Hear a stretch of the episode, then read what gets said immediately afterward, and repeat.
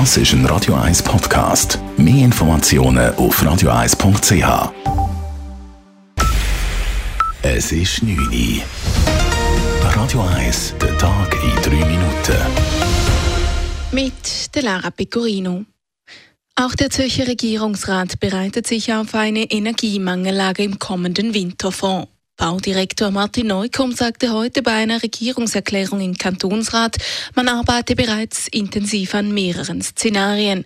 Während es die Kompetenz des Bundes sei, im Notfall Kontingente oder Abschaltungen zu verfügen, seien die Kantone erstens für die Information der Bevölkerung und der Wirtschaft zuständig und zweitens für die Bewältigung der Folgen.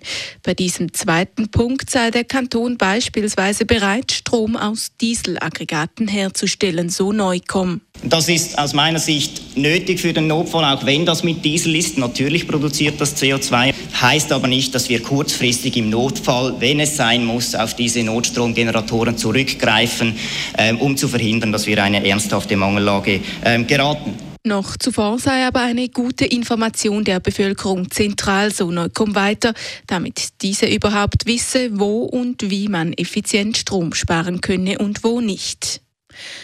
Die Forschung zur Sammlung Bürle im Zürcher Kunsthaus wird neu untersucht. Die Stadt, der Kanton und die Zürcher Kunstgesellschaft berufen einen runden Tisch ein, an dem die Herkunft einiger Bilder in der Sammlung Bürle kritisch beurteilt wird. Die bisherige Forschung zur Herkunft der Bilder war von verschiedenen Seiten massiv als zu unkritisch angegriffen worden, etwa weil Verbindungen Bürles zu rechtsextremen Kreisen heruntergespielt worden waren.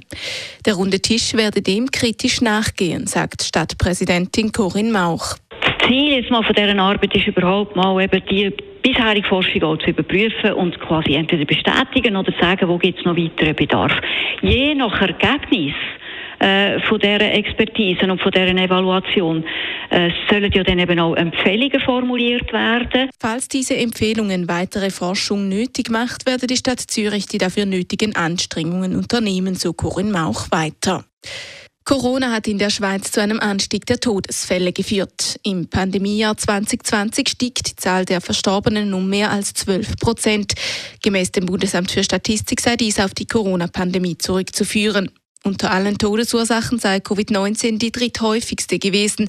Bei gut 12 Prozent aller Verstorbenen war das Virus Hauptursache. Abschließend beurteilen lasse sich die Corona-Pandemie aber erst, wenn sie vorbei sei und die Todesursachen für alle betroffenen Jahre vorliegen würden. Am meisten sterben die Menschen 2020 an Herz-Kreislauf-Krankheiten und an Krebs. Die erste Mondmission seit 1972 verzögert sich. Der Start der Mondrakete Artemis musste wegen Problemen mit einem Triebwerk für heute abgesagt werden. Der Testflug wurde nun auf unbestimmte Zeit verschoben. Der Flug sollte einst ohne Besatzung stattfinden. Statt Astronauten werden nur Puppen an Bord sein, deren Sensoren Beschleunigung, Vibrationen und Strahlungswerte aufzeichnen. Die NASA plant die Mission seit über zehn Jahren.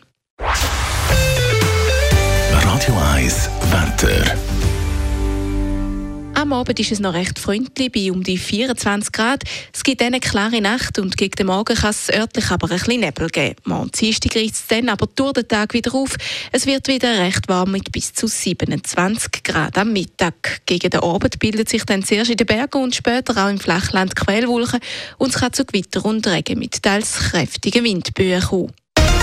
Das war der Tag in drei Minuten.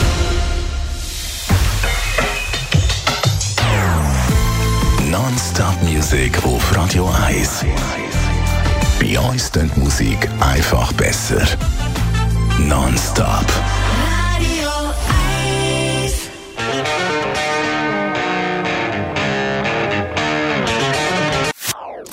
Das ist ein Radio 1 Podcast. Mehr Informationen auf radio1.ch.